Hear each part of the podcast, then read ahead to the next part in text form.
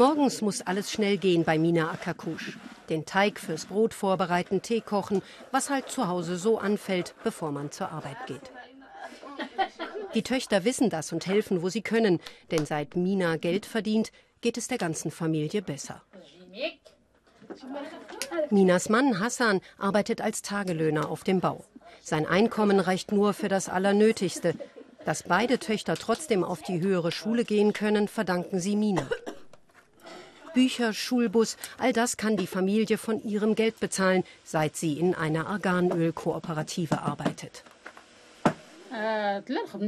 Bevor ich in der Kooperative angefangen habe, habe ich auch schon Arganöl gemacht, alleine und auf eigene Rechnung, immer so ein bisschen neben der Hausarbeit. Aber da kam nie so viel zusammen, dass es fürs ganze Jahr gereicht hätte.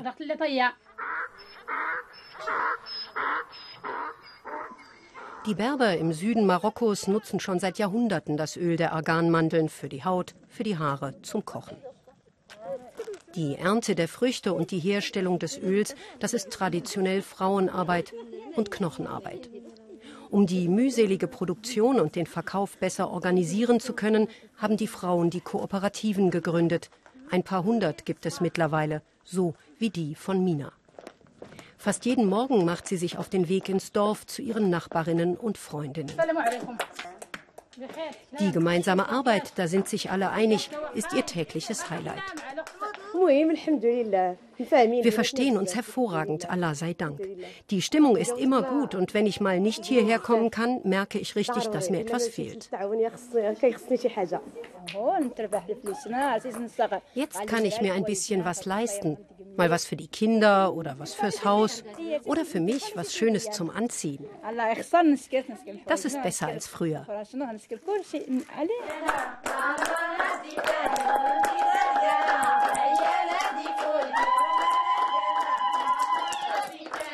Hier können die Frauen die häusliche Enge hinter sich lassen, wenigstens für ein paar Stunden am Tag. Aber das war nicht immer selbstverständlich. Als die Kooperativen vor Jahren gegründet wurden, waren viele Männer erstmal dagegen, dass ihre Frauen außerhalb des Hauses arbeiten. Mittlerweile hat sich die Aufregung gelegt. Die Frauen müssen allerdings unter sich bleiben. Kontakt mit anderen Männern bei der Arbeit, das wäre für die meisten Ehemänner inakzeptabel. Meiner wollte erst nicht, dass ich hierher komme. Aber als er gesehen hat, dass die anderen alle gehen, hat er gesagt, okay, dann du halt auch. Ich habe meinen gesagt, ich heirate dich nur, wenn ich in der Kooperative bleiben darf. Da ging's dann. Der Erfolg des Arganöls hilft nicht nur den Berberfrauen, er hilft auch den Bäumen. Der Wert des Arganbaums war den Menschen in der Region lange nicht bewusst. Er wurde zu Brennholz verarbeitet und bis heute lassen Hirten ihre Kamele oder Ziegen in den Wäldern weiden. Das wird noch stillschweigend geduldet, den Bäumen schadet es aber. Immerhin, seit ein paar Jahren wird systematisch wieder aufgeforstet. Die Behörden investieren viel Geld in Baumschulen wie diese, denn mit ihren langen Wurzeln schützt die Arganie den Boden vor Erosion und sie hält den Vormarsch der Wüste aus dem Süden auf. Die Umsätze, die sich mit dem Öl machen lassen, haben dem ganzen Süden Marokkos einen Schub gegeben. Mittlerweile kommen Anfragen von Kunden aus der ganzen Welt. Viele Kooperativen haben sich Maschinen angeschafft, um den Frauen die Arbeit zu erleichtern und die steigende Nachfrage zu decken.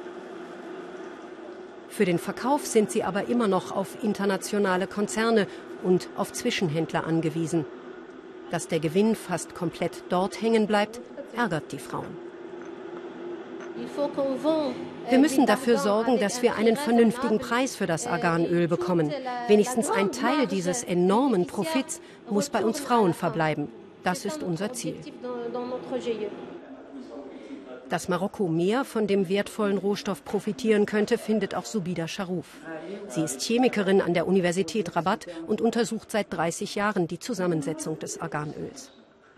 Die Kombination von Vitaminen, ungesättigten Fettsäuren und Antioxidantien ist wirklich einzigartig, sagt sie. Aber an den medizinischen Hautölen und den Antifaltencremes verdienten jetzt vor allem europäische Unternehmen. Wir glauben, euh, dass dieses Öl allen Marokkanern gehört. Deswegen haben wir auch nie Patente angemeldet. Das ist schade, weil jetzt andere Leute von unseren Erkenntnissen profitieren und sich die Rechte an mehr als 100 Arganprodukten gesichert haben, ohne dass der Bevölkerung das Geringste zurückgegeben wird. Noch in diesem Jahr will die marokkanische Regierung ein Gesetz durchs Parlament bringen, das das ändern soll. Internationale Unternehmen müssten dann einen festen Prozentsatz ihres Gewinns abgeben. Er könnte in die Forschung investiert werden, in die Aufforstung oder in die Frauenkooperativen. Die Berberfamilien im Süden bekommen davon nicht viel mit. Aber so viel weiß Mina, wenn ihre Kooperative mehr einnimmt, dann verdient auch sie besser. Ihre ältere Tochter Fatma will Anwältin werden, Rashida die jüngere Polizistin. Mina hofft, dass sie irgendwann auch das finanzieren kann. Das wäre der größte Erfolg in meinem Leben, dass meine Töchter das mit meiner Hilfe schaffen. Zu sehen, wie sie unabhängig werden, das ist mein Traum. Reich sind wir nicht, sagt Mina, aber wir kommen besser klar als früher. Das zumindest hat das Arganöl schon jetzt bewirkt. Es hat die Berberfrauen stärker gemacht. Und sie trauen sich zu träumen von einem besseren Leben für sich und ihre Familien.